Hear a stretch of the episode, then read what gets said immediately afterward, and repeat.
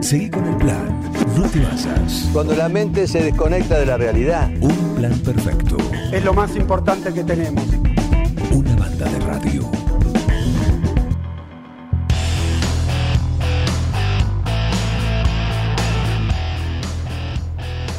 Dos minutos faltan para las 10 de la mañana. Pasó el ingeniero Luis Ventimiglia acá a saludar eh, por Irigoyen 860. Así que un amigo de la casa, por supuesto. Sí, que siempre, todas las mañanas pasa. Lo vemos transitar la calle Irigoyen a bordo de su bicicleta. ¿eh? Un hombre que eh, siempre está arriba y pedaleando. Así que un saludo y un gusto siempre, siempre recibirlo. Bueno, les dije que teníamos el invitado de- del viernes, nos habíamos quedado con ganas hace unas semanas cuando hablamos por primera vez con él. En esa charla nos dejó bastante puertas abiertas para seguir indagando, pero bueno, el tiempo en, en esa ocasión, la- eh, el objetivo estaba puesto en otro tema. Por eso lo convocamos de nuevo, ¿sí? Y para seguir charlando con él. Hablamos de Sebastián Galone, a quien tenemos en línea. Buen día, Sebastián, ¿cómo andás? Hola Juan, ¿cómo estás? Buen día. Muy bien, ¿vos? Bien, bien, todo bien. Franco, ¿no? Franco, Franco, salió bien la mañana de Franco, Ajá. así que ya, ya acá en casa. ¿Cómo anduvo la, eh, la guardia, que podemos decir, ¿no? O el servicio. Bien, bien, bien, tranquilo, gracias a Dios empezamos el año bien, tranqui, sin grandes sobresaltos. Bien. Eh, ¿Saliendo a volar o no? ¿Hacen vuelos así? Recordamos que estás prestando servicio en la policía de la ciudad de Buenos Aires. Eh, ¿Salen habitualmente? ¿Tienen que hacer una ronda? ¿Tienen que hacer algún sobrevuelo ya pactado cada vez que entran en servicio? Eh, sí, tenemos vuelos programados semanalmente de patrullaje sobre zonas conflictivas, barrios de emergencia, eh, de- durante horario determinado, no todos los días, eh, aproximadamente día de por medio, depende de la guardia en cuestión que esté en ese momento, Sí, eh, y aparte en apresto por cualquier requerimiento institucional. claro, perfecto. Bueno, en esa charla, como decíamos, ¿no? No, no, y haciendo un poquito una semblanza, un recorrido de, de- tu historia y, y- lo lindo, ¿no? Cómo, cómo terminó hasta ahora, ¿no? Cómo se desenvolvió para que puedas eh, hoy finalmente estar donde estás, haciendo aquello para lo cual evidentemente eh, estás marcado, ¿no? Que es estar volando primero, ¿sí? Y en este caso eh, en el helicóptero. Bueno, nos contaba justamente tu paso por el ejército argentino y recuerdo una frase que dijiste, tuve ahí, tuve eh, varios vuelos eh, en zonas fronterizas, en distintos lugares, tengo un montón de anécdotas sobre eso, bueno, sobre eso queremos hablar hoy. Perfecto. ¿eh? Para lo, lo que quieran saber estoy, estoy a su disposición. Bueno, a ver, entraste al ejército, recordá esa parte, ¿cuándo y por qué? Claro, yo ya era piloto, yo ya era piloto comercial de avión.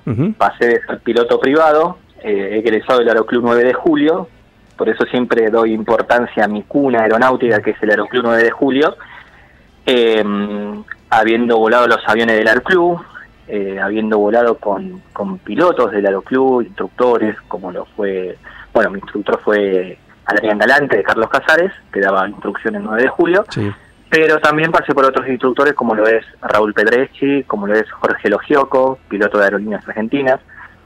Eh, y después, bueno, en Buenos Aires hice el curso de piloto comercial, ya volando aviones acá en Buenos Aires, pasé por, por, por varios aeroclubes de, de- de Buenos Aires, del conurbano, Aeroclub Argentino, La Matanza, Morón, para terminar en San Fernando rindiendo la, la licencia después de hacer el curso teórico, la licencia de piloto comercial. Sí, luego de un paso fugaz por, por la aviación eh, privada, volando un avión bimotor, e incluso hice un poco de publicidad aérea, eh, hice el salto de entrar como profesional al cuerpo profesional del Colegio Militar de la Nación, y esto se lo debo al Aeroclub 9 de Julio, porque yo me entero de que el ejército argentino tomaba pilotos comerciales profesionales eh, eh, dentro de, sus filas de oficiales eh, sin la necesidad de hacer los cuatro años de carrera de colegio militar de cuerpo comando, sino entrando lo que se llama incorporación con experiencia de personal profesional. claro, como un profesional, la como una disciplina. Exactamente.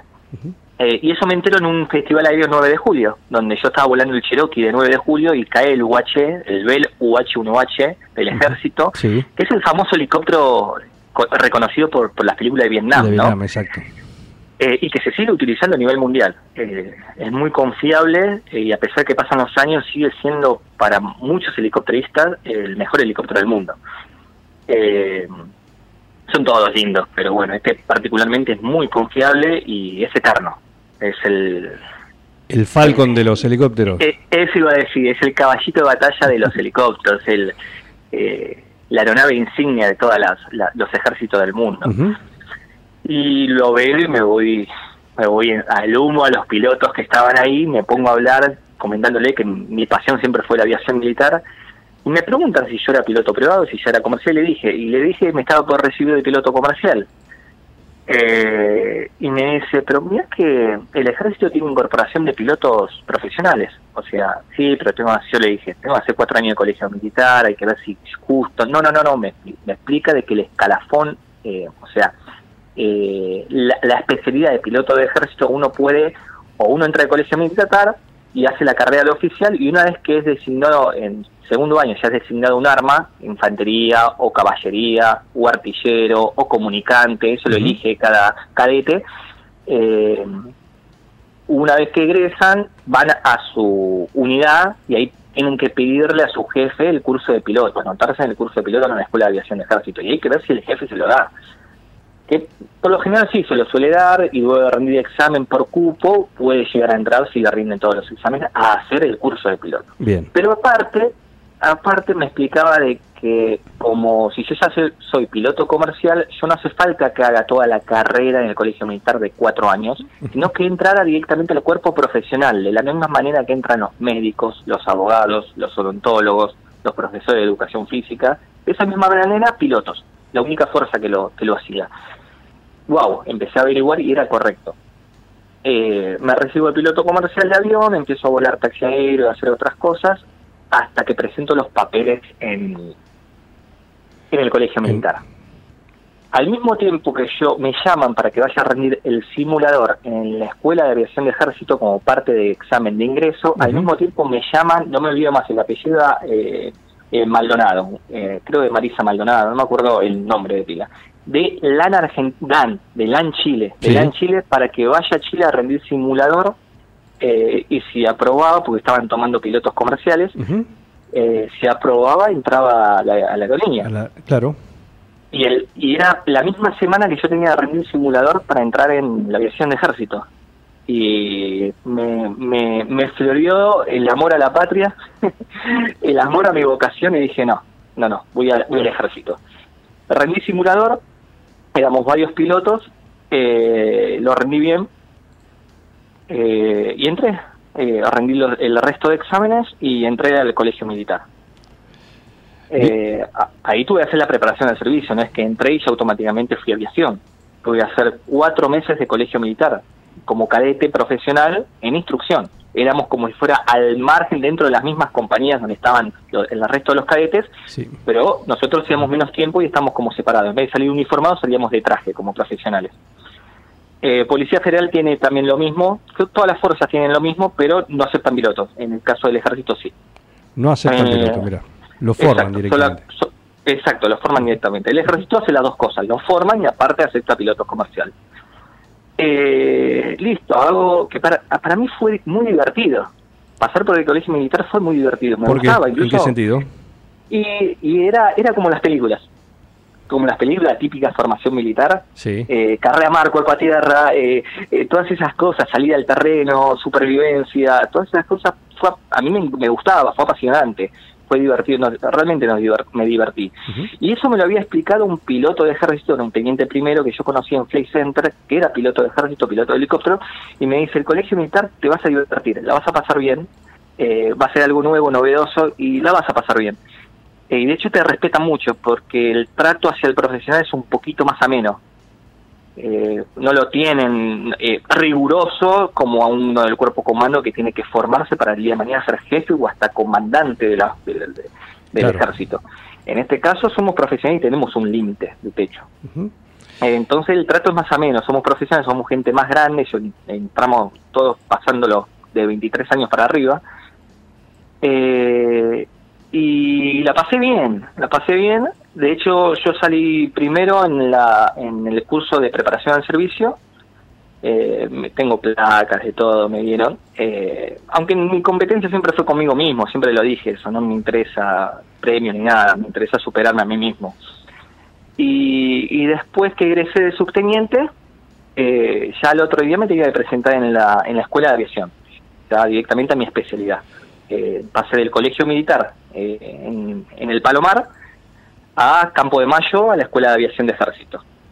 Y ni bien me presento, que yo ya en el colegio militar, obviamente tenía, aparte de instrucción, teníamos materias. Eh, y mm, todas materias militares y una específicamente aeronáutica, que nos daban un- una pincelada de lo que era la aviación de ejército y, y todas las aeronaves. eh, y de paso nos van encuestando, digamos, a ver qué queríamos, si queríamos volar avión o helicóptero. Yo ya decía que quería volar helicóptero.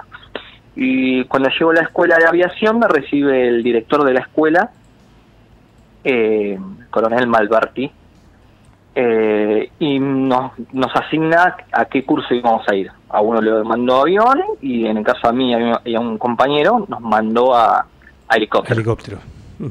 Y ya ese mismo día nos daban los manuales, eh, lo que es manual de, en el helicóptero que volaba. Yo fui la última promoción de volar los eh, los UH-12ET eh, Healer, se llama.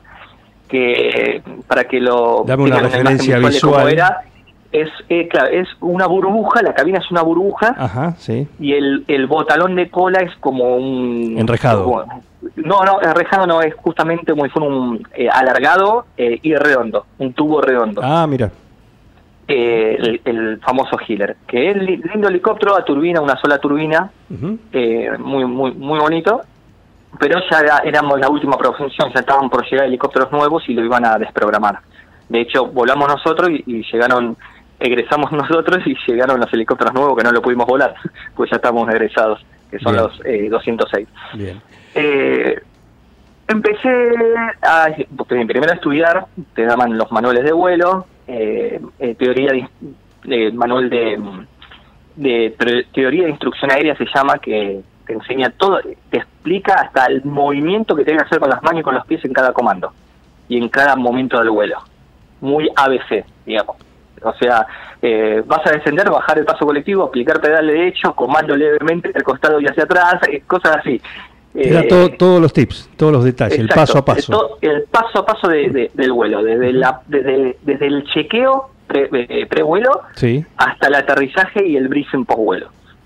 Todo, todo paso a paso bien explicado. o sea que no, te eh, costó mucho. eh, costó un poco, pero estaba tan apasionado y tan metido que cuando uno se queda acordando, una de las cosas que me enseñaron, ¿qué pasa? Nosotros entramos al curso, lo que se llama el CCP, el, cu- el curso en conjunto, con lo del cuerpo comando, pero lo del cuerpo comando ya hacían seis meses que estaban, nosotros estábamos a mitad de año, ellos hacen un año completo y nosotros como ya lo que es vuelo por instrumento, ya somos pilotos, hacemos la mitad, a mitad de año. Entonces cuando ingresamos a mitad del año, lo primero que nos unieron al grupo, lo primero que nos dijeron los del cuerpo comando, que ya estaban haciendo el, el curso hace medio año, es que estudiemos de memoria. Y yo no estoy acostumbrado a estudiar memoria, estoy acostumbrado a leer y razonar, típico como en una universidad, en cualquier lado. Me decían, no, estudia de memoria, porque si lo querés razonar, hasta que no hueles no lo vas a entender. Primero estudiarlo de memoria, rendirlo de memoria, cuando lo pongas en práctica te vas a acordar de todo lo que estudiaste de memoria y ahí lo vas a entender. ¿Y era así? Fue tal ¿Funcionó cual. así? Fue tal cual, estudiamos de memoria, pero como sin entender. Era rendir todo el examen de memoria y que sea lo que Dios quiera. Pero cuando fuimos al vuelo, cada cosa que habíamos memorizado era tal cual. Era tal cual. Entonces ahí eh, tenían razón. Era memorizar, pero para después ponerlo en práctica y cuando uno lo pone en, en práctica... Eh, Lo asimila más fácil, ya que te se, queda. se- se asimiló, se asimiló Claro. mucho más fácil. Eh, eh, son técnicas, ¿no? No sé si está bien o está mal, pero funcionó. Pero funciona, en este caso funciona. Estamos con Sebastián Exacto. Galone charlando el piloto de 9 Juliense, hoy en la policía de la ciudad de Buenos Aires, pero estamos contando, nos está recordando su paso por el ejército argentino. Eh, bueno, imagino que pasaste todo, por supuesto, todo eso. ¿Cómo llega el primer eh, destino? Porque también entras dentro del sistema militar que empieza a circular eh, por destino.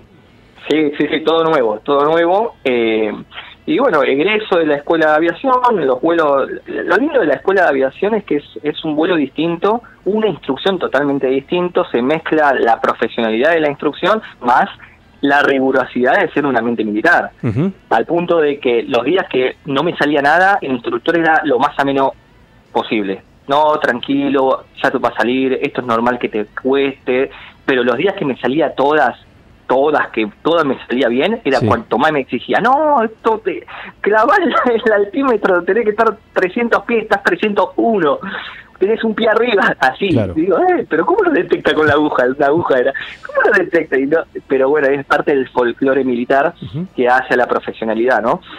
Eh, y un día hasta me bajó de vuelo. Me- me- no me estaban saliendo las cosas mal, pero es, es- es parte del folclore. Me bajó en la. Bueno, si no haces bien este, este procedimiento, te bajo de vuelo no volas más. Y me salió medianamente bien, pero me dice, no, listo, te bajás acá del helicóptero. Me bajó, Y para listo. que te des una idea, la escuela estaba en una punta de la pista, me bajó en la otra punta donde estaba mantenimiento y que vaya corriendo al trote y él con el helicóptero atrás. Bien. Después cuando este instructor se fue de baja y nos encontramos, me dice que andaba bien, que era parte del folclore, parte de la instrucción. Sí. Y eso te forja el espíritu, forja el alma. Por- tiene un sentido eso. Tiene el sentido de mantener el aplomo, mantener la disciplina. Y a pesar de estar en un ambiente hostil, en un ambiente difícil, en un ambiente estresante, poder resolverlo igual con mis conocimientos. Claro.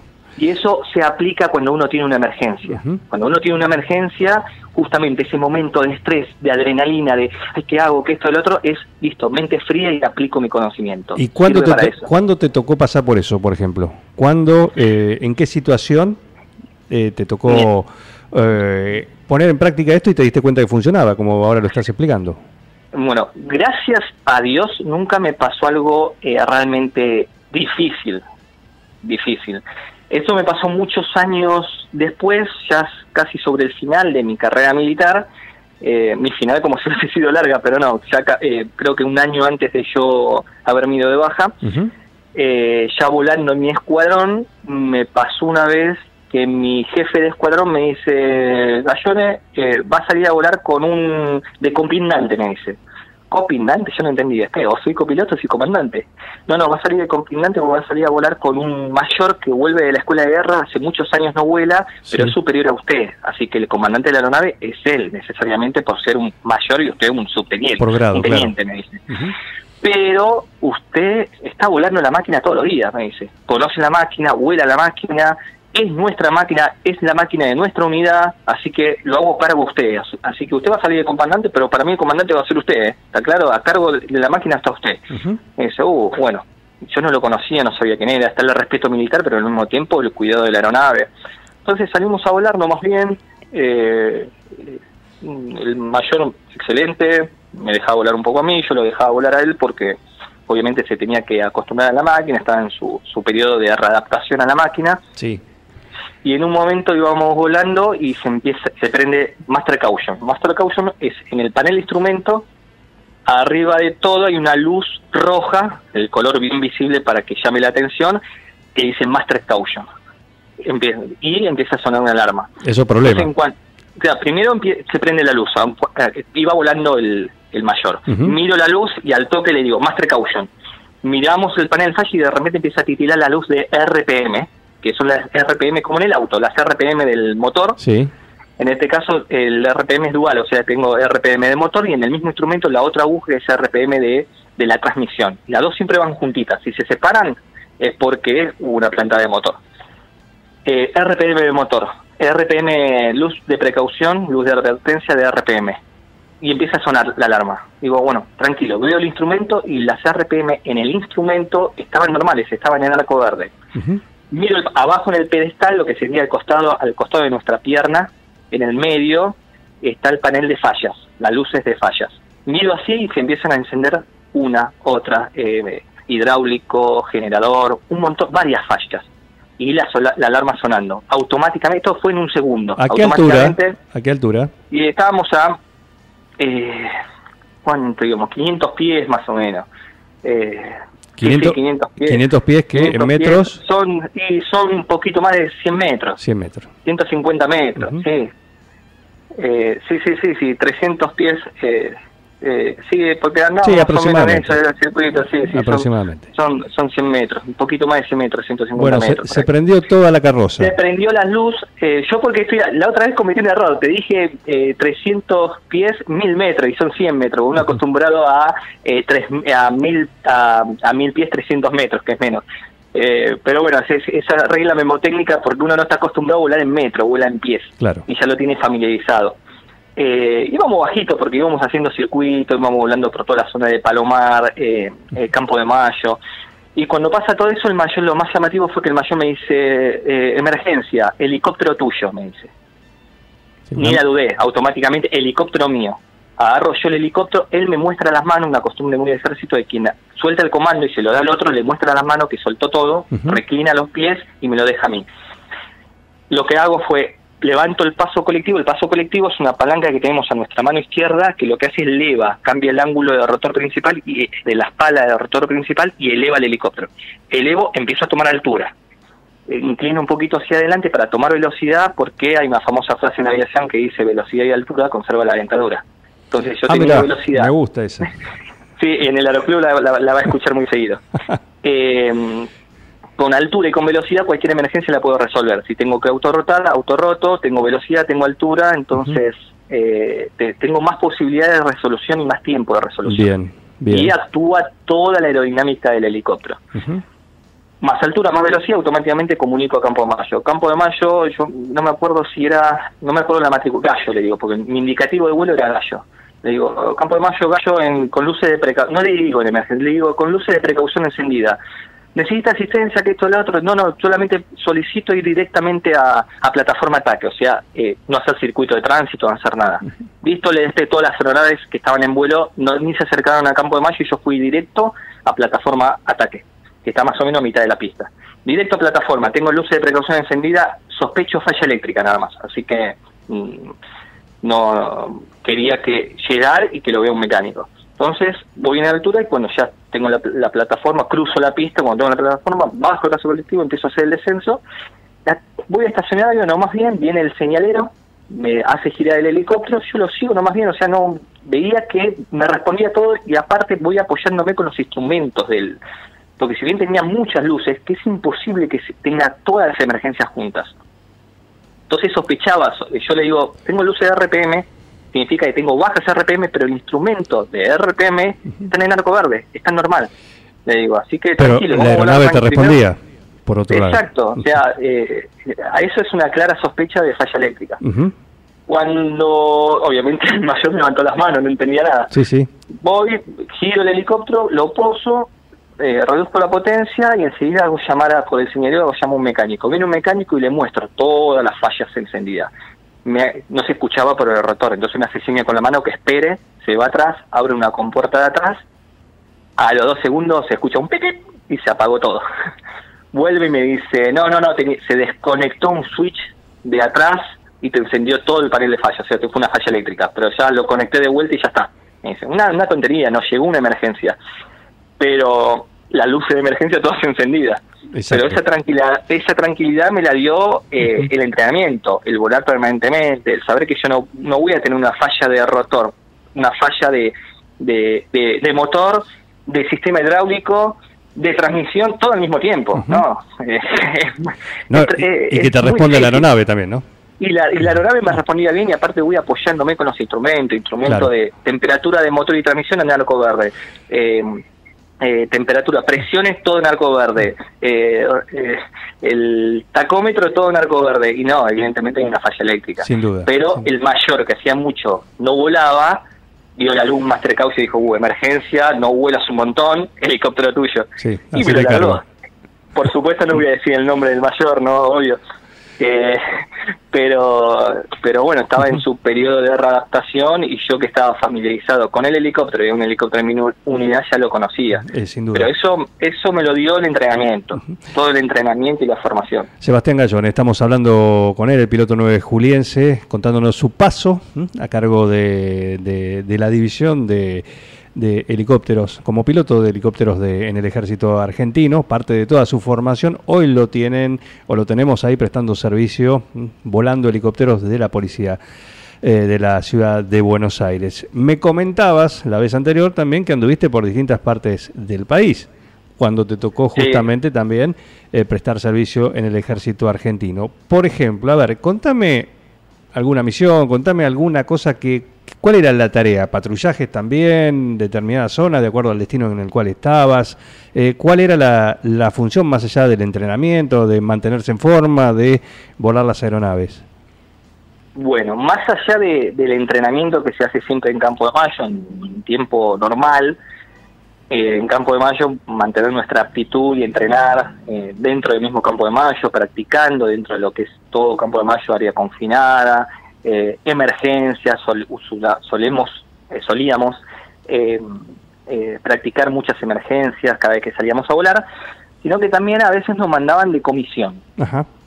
Eh, las comisiones eran, yo me tocó una etapa de muchas comisiones, gracias a Dios, porque aparte era un complemento más, nos ayudaba también económicamente, porque obviamente nos pagaban viáticos, Sí. nos pagaban la comisión, y era un complemento más que ayudaba. Nosotros eh, teníamos comisiones por dos motivos. Uno, por el Plan Nacional del Manejo del Fuego, en el cual estuve en Bariloche, en San Martín de los Andes, eh, en La Rioja, en La Rioja estuve también. Eh, y aparte también otras comisiones era la del Fortín 2 Escudo del Norte, que era en la frontera del norte, lo que es Formosa, Chaco. Hacíamos comisiones en las Lomitas, Formosa, estamos 15 días en las Lomitas. Claro. Eh, no había nada, era... Nada un- turístico. un pueblito, no, en un pueblito con todas calles de tierra de tres cuadras por tres cuadras. Creo que French es más grande, mira lo que te digo. Mira. Eh, y un aeródromo. y lo raro del aeródromo que tenía designación internacional, rarísimo. Mira. Pero, pero bueno, eh, ¿qué es lo que pasa? Eh, lo que nosotros hacíamos, si bien no podíamos eh, operar directamente en lo que es la seguridad, porque eso es materia del Ministerio de Seguridad y no del Ministerio de Defensa, sí brindábamos colaboración con medios.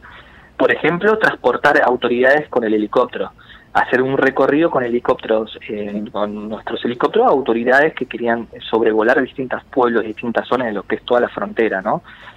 Eh, y bueno, con respecto al plan nacional, me ha tocado en Bariloche, por ejemplo, eh, se están incendiando las cercanías del Cerro Otto y me tocó llevar a brigadistas eh, al lugar cuando nos metimos en el medio de las montañas, hay que tener mucho cuidado cuando se vuela en montaña, eh, tratar de no acercarse a la ladera de la montaña, porque tiene muchas corrientes descendentes y eso afecta a la, al- a la aerodinámica del- de la aeronave, claro, y lo que tiende es a una descendente, así como un aire caliente en ascenso a- genera una térmica que la aeronave sube, una descendente nos hace descender, y estando cerca de la ladera de la montaña es muy peligroso. Bien. pero teníamos que volar cerca de las montañas y cuando llena- llenamos el helicóptero con brigadistas, cuando sobrevolamos el lugar ya el incendio se había extinguido. Gracias a Dios no tuvieron que bajar ni nada. Después eh, se aprovechaban esas comisiones en el cual eh, no me llegó a tocar un incendio, a compañeros sí, pero se instruía mucho a los brigadistas, porque operar con un helicóptero hay que tener muchísimo cuidado zonas en cual hay que cómo subirse al helicóptero, cómo descender de un helicóptero, siempre evitar el rotor de cola, nunca pasarse del helicóptero, irse para atrás porque está el rotor de cola y no se ve. Hemos, ha, ha ocurrido accidentes con rotores de cola, muchos de ellos fatales. Claro. Entonces se instruye muchísimo al personal. Una de las cosas que me ha enseñado el ejército es instruir a quien no conoce nada de aeronáutica, bueno, te vas a subir un helicóptero, vas a operar con un helicóptero, listo, tenés que tener estas medidas de seguridad, aprender esto. Entonces me tocó también en una comisión que fui con mi mi primer jefe de escuadrón, eh, al Plan Nacional del Manejo del Fuego, esto fue en Córdoba. En Córdoba estuve hasta en un pueblito que se llama Sal si puedes, que no lo conocía. Sí, sí. Eh, y tenía 300, casi 500 brigadistas, más o menos, todo enfrente mío. y Mi, instructor, mi jefe de escuadrón me dice, bueno, di una, instru- una instrucción a- al personal. Y me los puso todo enfrente y yo con el helicóptero de atrás tenía que dar una instrucción a todo el personal y después salía a, a volar con ellos en tanda para que vayan subiendo, haciendo embarque, desembarque, medidas de seguridad. Así que eso también fue una, una fueron muy lindas comisiones, pero aparte de lo que son las comisiones nacionales, lo que es el Plan Nacional de Manejo del Fuego y el Fortín, también hacíamos comis- eh, comisiones militares, misiones militares, Por ejemplo. Eh, y lo que- eh, apoyo sanitario. Ajá. Lo que bien. hacemos es configurar el helicóptero como ambulancia eh, e ir a las maniobras militares. Por ejemplo, la escuela de suboficiales Sargento Cabral salía al terreno a, a Monte Caseros Corrientes y pedían un helicóptero de apoyo sanitario. Entonces íbamos nosotros y nos quedábamos con ellos durante toda toda toda su salida al terreno, como le dicen en, en el ambiente militar, eh, en, en un helipuerto que hay ahí en, en campo en, en Montecasero, Montecasero. eh, eh, con el helicóptero preparado para camillas y nos quedábamos descansando junto con los médicos y los enfermeros. Y en caso de que haya un herido o lo que sea y hay que evacuarlo, se lo evacúa. O cuando salían, se replegaban y hacían una operación o, tiraban con morteros o lo que sea, estar con el helicóptero cerca, que en caso de accidente subirlo al helicóptero y ya teníamos previsto los, los hospitales de alta complejidad más cercanos para trasladar al, al paciente a esos respectivos hospitales. ¿Qué me tocó? Me tocó, me tocó una vez, eh, fue, fue una misión a Montecaseros, la escuela de suboficiales eh, hizo que los aspirantes tengan su salida al terreno y pasó dos cosas, un aspirante a suboficial que había sido soldado, quería egresar como suboficial y se había quebrado la, durante sus vacaciones se quebró la, el antebrazo, la muñeca, cerca de la muñeca. Le pusieron clavos todos, pero para poder egresar y poder ir al terreno, que sin la salida del terreno final no podían egresar, lo ocultó. Lo ocultó. En la salida del terreno se le embarró y se le infectó la herida, por supuesto. Y ahí lo detectaron. Cuando lo detectaron, al mismo tiempo, en una marcha que tenían, que tuvieron, una caminata larga, con fusil, mochila, todos, una, un aspirante eh, se quedó dormida, marchando, se quedó dormida con la mala suerte de cuando cayó, cayó de frente y se, se clavó la punta del fusil eh, en la mandíbula y la atravesó. La atravesó la mandíbula. Ah, bueno. Eh, fue, fue muy complejo. Automáticamente, eso pasó cerca de donde estaba el hospital de campaña. El médico, la verdad, muy buenos médicos, le hicieron una cirugía de campaña eh, de emergencia. eh, y ni bien terminó la cirugía, junto con ese con ese el otro aspirante que tenía infec- que le habían curado el brazo porque tenía estaba fracturado, Sí. lo subimos al helicóptero y desde mm, Monte Caseros los trasladamos a Campo de Mayo. Una navegación larga, más o menos cinco horas, Sí. con varias escalas. Y veníamos bien, veníamos muy bien, hicimos un poquito de vuelo por instrumentos, eh, y cuando hago la primera escala, creo, si no me equivoco, fue en Gualeguaychú, yo bajo, voy a plan de vuelo, cuando vuelvo a hacer el plan de vuelo, de cargar, cargamos combustible en la aeronave, abro la compuerta para que ventile un poco el, el helicóptero, la compuerta lateral, y está la chica sos- sosteniéndose la mandíbula toda vendada. Y le digo, ¿estás bien? Y, me, y estaba, estaba obviamente acompañada por un médico, ¿no? Me dice, me dice, me hace seña, no das más, no daba más, pobre, del dolor. Eh, quédate tranquila que ya llegamos, no te preocupes, ya llegamos, cierro, subo, eh, comunicamos y salimos. Ni bien salimos, cuando estamos llegando a Campo de Mayo, solicito la ambulancia, que tenía dos pacientes, solicito, solicito la ambulancia y, y aterrizo en el helipuerto y automáticamente desde el helipuerto eh, se acercó la ambulancia y los dos pacientes a la ambulancia y al hospital de Campo. Mayo. Perfecto. Así que fue una, fue una linda misión. Bueno, eh, muy linda charla esta con, con Sebastián Gallone, ¿eh? el piloto 9 juliense que estamos compartiendo y lo convocamos hoy también para que nos cuente esto, su experiencia, cómo fue en el ejército. ¿Qué te dejó como piloto esto? Porque uno dice, por lo que yo te escucho decir, bueno, eh, esto te dio, eh, como vos decís, templanza al estar eh, en el aire, al estar eh, piloteando cualquiera de, de las naves, te dio paradójicamente te dio trinchera, te dio experiencia, te dio el resolver en el momento. Eh, ¿Está bien si decimos esto? Sí, sí, sí, tal cual, tal cual, tal cual. La verdad que mucha templanza, mucha profesionalidad, eh, mucho ímpetu, muchas, muchas, muchas ganas de crecer, eh, eh, mu- mucha constancia, mucho sacrificio. eh, nos enseñan el valor del sacrificio. Eh, es mucho, es mucho lo que tengo para agradecer al ejército. Mucho. La aviación ejer- del ejército es muchísimo, es muchísimo lo que yo me profesionalicé. Yo siempre dije, yo me convertí en piloto profesional no cuando me recibí de piloto comercial, sino cuando me recibí de piloto de ejército. Eh, la profesionalidad que me dio la aviación de ejército fue única. Tanas, nosotros eh, estamos acostumbrados y a lo mejor no lo valoramos, pero para que tengas una idea, yo era un superior mío, un año más, dos años más antiguo, eh, subteniente Sesco, me acuerdo, había ascendió a teniente, el teniente Sesco ascendió a teniente y se fue de baja, la mujer era norteamericana y él con la sola experiencia de ejército se fue a volar una aerolínea regional en los Estados Unidos. Solamente con el libro de vuelo del ejército. Ni siquiera tuvo que eh, validarlo en NANAC, validarlo en NANAC. No, le reconocieron su experiencia militar y fue directo a una línea aérea de los Estados Unidos. Obviamente sabía inglés perfecto, la mujer era norteamericana, el hijo era norteamericano, vivía en Estados Unidos, pero él seguía prestando servicio acá en la aviación de ejército, hasta que se va de baja y se fue allá con la familia. Mira vos. Eh, en menos de un año ya estaba volando una línea y le pregunté, ¿cómo hiciste los papeles en la nada? Que por curiosidad, me dice, presenté mi libro de vuelo militar sellado por el, el, director de aviación de ejército, el general, el general de brigada, y eso solo me lo reconocieron. Eh, la autoridad militar es, lo máximo para ellos. Y reconocen la experiencia militar. Y Entonces son cosas que uno valora. Uno que está dentro lo tiene que valorar. Sin duda, sin duda. Muy bien, Sebastián, un gusto charlar nuevamente con vos. Creo que próximamente voy a hacer con el con el, eh, el escritor. Ah, sí, mi papá. Mi papá, sí, imagínate mi papá, el, orgullo, ¿no? El orgullo de... No, sí, sí, hablamos la otra vez, o por lo menos cruzado un mensaje el otro día después de la primera nota de, hace un par de semanas y, bueno, tengo entendido que está enviando a través de, un amigo en común, como es Néstor Villarreal, que es en realidad el que, el que nos contacta. Un gran amigo, ¿Mm? sí, sí, un gran amigo. Néstor, bueno, creo que tiene dos de los libros eh, editados de las novelas policiales que tiene tu viejo, con mucha experiencia, escrita con mucha experiencia, por eso quiero hablar con él, eh, porque también quiero saber cuánto de lo que hay en esas novelas, cuánto de eso sé que mucho, tiene que ver con la experiencia.